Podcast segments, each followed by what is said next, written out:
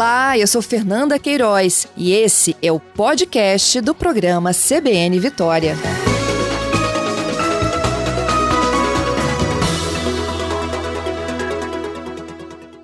Vamos voltar a falar sobre educação? Nós estamos ao vivo também hoje com o secretário de Estado da Educação, Vitor De Angelo, um dos nossos convidados aqui nesta manhã. Bom dia, secretário. Bom dia, Fernanda. Bom dia aos seus ouvintes. Prazer estar aqui novamente. Eu é que agradeço a sua gentileza. Eu já conversei aqui com a ciência, com os médicos, né, falando sobre esse retorno seguro. E eu queria entender um pouquinho também da, do planejamento de vocês para a abertura das, das escolas a partir de hoje em cidades de risco alto com 50%. Pois não, Fernanda. É, acho que vale a pena a gente recapitular, né? Temos quatro classificações de risco no Espírito Santo: é baixo, médio, né, moderado, alto e extremo. Quando nós voltamos às aulas presenciais no ano passado, ainda em setembro, é, o Espírito Santo estava quase todo ele, salvo engano da minha parte, no risco baixo. E então, é, consideramos ali, à luz de vários dados e evidências, que era o melhor momento para retomarmos as aulas. Autorizamos essa retomada e, como rede estadual de ensino, retomamos as aulas que nós mesmos autorizamos.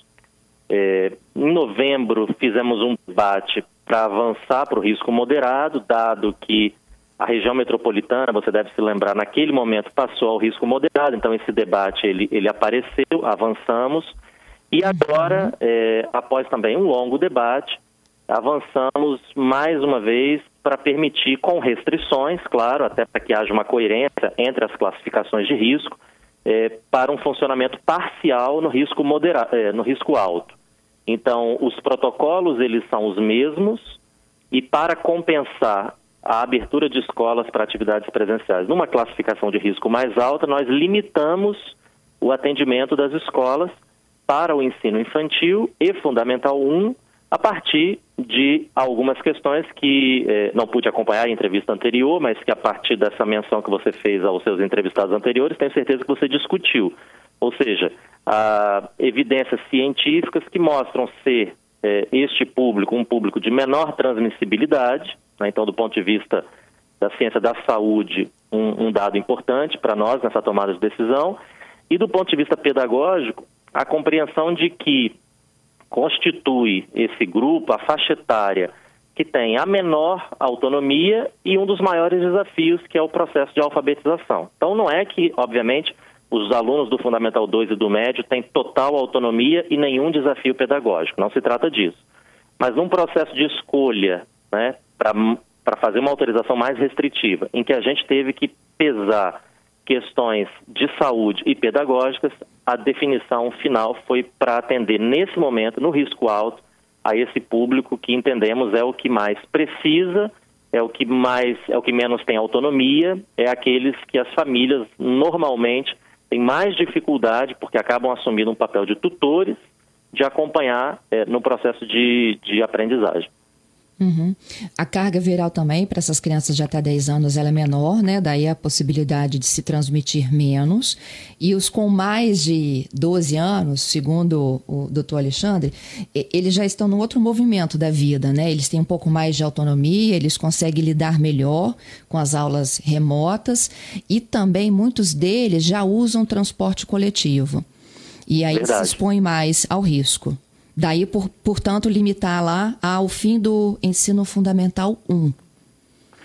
Verdade que tem esse elemento do transporte. Nós, no ano passado, fomos muito perguntados sobre isso quando voltamos às aulas. O impacto percentual ele é, ele é muito baixo, mas de todo modo, então não é porque é, descobrimos que o uso do transporte pelos alunos foi um fator de contágio ou algo do tipo, mas de todo modo, a questão do transporte é um outro ponto que eu não, não tratei e que de novo, é, pode ser tomado aqui também como uma explicação aí já do ponto de vista logístico, por assim dizer, porque normalmente o ensino infantil, infantil sobretudo, né, são crianças de colo muitas vezes, mas o infantil e o fundamental 1 normalmente são escolas que estão próximas às residências dos alunos. Então não existe aquele processo de deslocamento, que é mais comum já no fundamental 2 e ainda mais no ensino médio. Isso aí. Bom, e aí, pra, abrindo as portas da escola, continua com aquele, todo aquele esquema de prevenção que a gente conheceu no ano passado, aferição de temperatura, portas separadas, horários alternados? Conti... Desculpe, Fernanda. É, continua, é o mesmo protocolo, né? São duas portarias que nós, aqui na CEDU, com a CESA, publicamos no ano passado. A portaria 01 estabelecendo uma série de protocolos, a 02 especificamente para a educação infantil, é, foram essas portarias com os protocolos que elas trazem que guiaram a retomada das aulas no ano passado, a volta às aulas para o ano letivo de 21 e agora, mais uma vez, independente de o risco, é, em alguns municípios, é, ser risco alto. Então, como eu disse, o protocolo ele é o mesmo. O que nós fizemos foi restringir o número de alunos pela restrição da oferta. Esse protocolo ele estabelece, dentre outras coisas, um distanciamento entre os alunos. Então, aqui eu aproveito a oportunidade para esclarecer um aspecto importante. É, ah, a escola só pode atender a 50% dos alunos? Não necessariamente, porque nós não estamos falando de limite de alunos, nós estamos falando, de acordo com essas portarias que eu mencionei, é, de um distanciamento mínimo entre alunos. Claro, considerando que uma escola ela foi projetada para atender um quantitativo específico de alunos e que nesse momento, para aumentar a distância entre eles, eu não tenho espaços novos para ocupar, essa foi uma realidade bastante presente na rede estadual de ensino, a solução passa a ser dividir a escola em dois grupos e fazer um revezamento entre os dois, que na nossa rede estadual foi semanal. Então, numa semana vinha um grupo e na outra semana vinha outro. Mas várias escolas passaram por duas situações diferentes dessa. Em algumas, a procura foi baixa a ponto de não ser necessário fazer um revezamento, porque os alunos, na quantidade que procuraram a escola, lembrando que a presença é facultativa ainda, é, eles conseguiam manter a distância que esses protocolos exigiam. Então, não foi necessário fazer um revezamento de um grupo que já era pequeno. Essa é uma situação. A outra situação é, aconteceu em escolas que tinham espaços a mais e passaram a utilizá-los. Normalmente até contratando outros profissionais para cuidar dessas outras turmas que haviam sido divididas a fim de manter o distanciamento. É por isso que algumas escolas, em algumas escolas, os pais e responsáveis vão perceber que não existe revezamento, sejam elas públicas ou privadas, porque o nosso ponto não é o revezamento, o nosso ponto é o distanciamento entre os estudantes e deles com o professor, naturalmente. Entendido. Então, para aqueles, se a gente pudesse dar um exemplo aqui, Vitor, uma sala com 30 alunos, né, do, do quinto ano, do ensino fundamental 1. É, em tese, a gente teria que ter, no máximo, 15 em sala de aula, para garantir esse distanciamento. Perfeito. Né? Mas vamos supor que hum, nessa presença que é facultativa, só 14 procuraram a escola para dizer que iriam voltar por que a escola ainda faria um rodízio de 7 por 7? Não há necessidade. Então, os 14, que foram todos os que procuraram, poderão estudar todos os dias sem revezamento, porque eles já constituem metade da turma e mantêm, portanto, um distanciamento entre si. Excelente. A, a outra situação é a de uma turma de 30 alunos, eh, em que a escola tinha uma outra sala de aula para onde ela pôde enviar 15 desses alunos. Então, ela conseguiu atender 15 alunos na sala da turma original e nessa outra sala, nesse outro espaço, os outros 15 alunos. Normalmente, então, ou realocando um profissional da escola ou até contratando um outro profissional para se ocupar dessa turma, entre aspas, nova. De modo que os 30 alunos não perceberam que havia algum tipo de limitação, a não ser física, porque eles jamais passaram por um processo de revezamento dado que a escola tinha espaço para comportar os 30 alunos, claro, necessariamente tendo que ser subdivididos para manter a distância. Uhum. E é claro, né, sempre da, facultando a família essa decisão de voltar ou não. Exato, a gente voltou no ano passado assim, isso foi uma conversa com a Defensoria Pública, com o Ministério Público, esse é o entendimento que prevaleceu, ainda é o entendimento é, que prevalece, não sabemos até quando será assim, mas por hora não é algo que tende a, a ser alterado. Então, nesse momento, e a princípio ainda durante algum tempo, a presença será facultativa, as famílias vão poder escolher enviar ou não os seus filhos, as pessoas que estão sob a sua responsabilidade para a escola, para a atividade presencial. E as que optarem por não fazê-lo ficarão em casa com as atividades remotas, sejam elas com uso ou não de tecnologia, né, mas ficarão em casa sendo atendidos pelas atividades remotas. Ok. Para os adolescentes e ainda crianças, né, com sexto ano ao fim do ensino médio, existe a possibilidade do atendimento individualizado. Existe. Essa foi uma medida que tomamos há mais ou menos um mês para o risco alto, antes de avançarmos para o atendimento nesses termos que a gente acabou aqui de conversar, para o infantil e para o fundamental 1. Então, como essa medida anunciada na sexta-feira passada não exclui as anteriores, o que fica valendo, pensando em toda a educação básica, no risco alto, é o seguinte: atendimento para o infantil e para o fundamental 1, com os mesmos protocolos eh, do risco moderado, e atendimento individual para o Fundamental 2 e ensino médio. Possibilidade né, de atendimento. Isso tudo, vale dizer, é uma autorização. O governo não, não ordena que as escolas façam isso.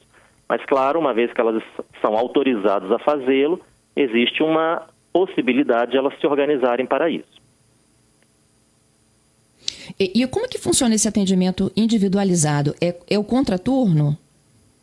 Não, cada escola a gente deixou em aberto porque a realidade das escolas é, é muito diferente.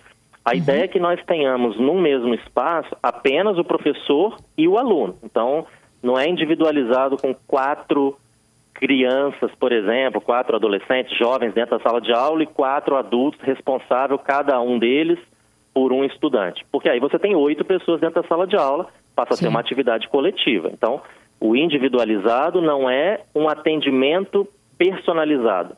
É um atendimento em que só existe um estudante num espaço, né? uma sala, uma biblioteca, uma quadra, aí não importa o espaço que a escola está utilizando. Se ela vai fazer esse atendimento por uma hora e fazer um agendamento, ou se ela vai usar um turno inteiro para atender um mesmo aluno, é o tipo de detalhamento que nós deixamos para cada escola resolver. Afinal, a realidade é muito distinta, o público é muito diferente e nós entendemos que não era apropriado fazer chegar nesse nível de, de detalhamento. É, que público é esse que será selecionado? Também deixamos para as escolas é, decidirem. Por exemplo, serão os que precisam de um atendimento por causa de questões pedagógicas, por causa de questões comportamentais. Então, cada escola pôde escolher o público a ser atendido, desde que respeitando o critério do, da individualidade, de, de este atendimento ser individual e, portanto, diferente de uma prática coletiva de aprendizagem. Entendido. A cidade de risco moderado, o Fundamental 2 e o ensino médio podem voltar com 50%? Podem voltar, já voltaram na rede estadual, pelo menos. É, okay. Funcionando como estavam funcionando no, no início desse ano, no final do ano passado. Tanto as cidades de risco moderado quanto as cidades de risco baixo a não ser, e esse é o único caso é, em que pode, pelo que é do meu conhecimento, não acontece nessa semana, mas é o único caso em que isso pode acontecer, é se o município tomar alguma medida mais restritiva. Vale lembrar, na jurisprudência que se estabeleceu ao longo dessa pandemia, os municípios podem ser mais restritivos que o governo estadual, não menos restritivos. Então, se houver algum tipo de restrição às atividades escolares no risco baixo e moderado, nós naturalmente teremos que respeitar e respeitaremos. Até onde é do meu conhecimento, nessa semana isso não está acontecendo, aconteceu nas semanas anteriores. Então, em todos os municípios de risco moderado e baixo, as atividades escolares estão permitidas é, para todas as, as ofertas, não só para o infantil e fundamental 1. E aí, falando como gestor da rede estadual, todas as nossas escolas estão abertas, funcionando com essas ofertas para o risco alto é que fica valendo esses detalhes que eu passei anteriormente para você e para os seus ouvintes. Ok, por fim, secretário, a imunização dos professores, como está caminhando? Eu, eu anunciei há pouco que, ele, que hoje começa o calendário da gripe para professores e idosos, mas para a Covid, como é que está caminhando? Nós temos uh, ah, 12 mil nomes aproximadamente eh, que foram já enviados para vacinação, então eh, eu não tenho o dado sobre a vacinação desse quantitativo todo, presumindo aqui que todos eles procuraram no dia, horário e local eh, indicados na planilha publicada em nosso site a vacinação, então nós podemos aqui projetar algo como quase 12 mil profissionais vacinados ou em vias de serem vacinados. Isso num quantitativo na educação básica de 42 mil professores, aí eu estou pegando apenas o dado do professor, então nós temos aí um, um, um avanço importante, eu acho, né, na vacinação, o que trará certamente mais tranquilidade para todo mundo envolvido nesse processo. Nossa expectativa é de que possamos avançar bastante ao longo do mês de maio, enfim, não sei se concluir, mas avançar bastante, a ponto de termos é, uma parte grande, majoritária já desses profissionais da educação básica vacinados ainda neste mês. Tá certo. Queria te agradecer mais uma vez, secretário, pela participação ao vivo aqui na Rádio CBN. Eu que agradeço, Fernando. Um grande abraço a você, os seus ouvintes. Uma boa semana a todos. Boa semana, bom trabalho.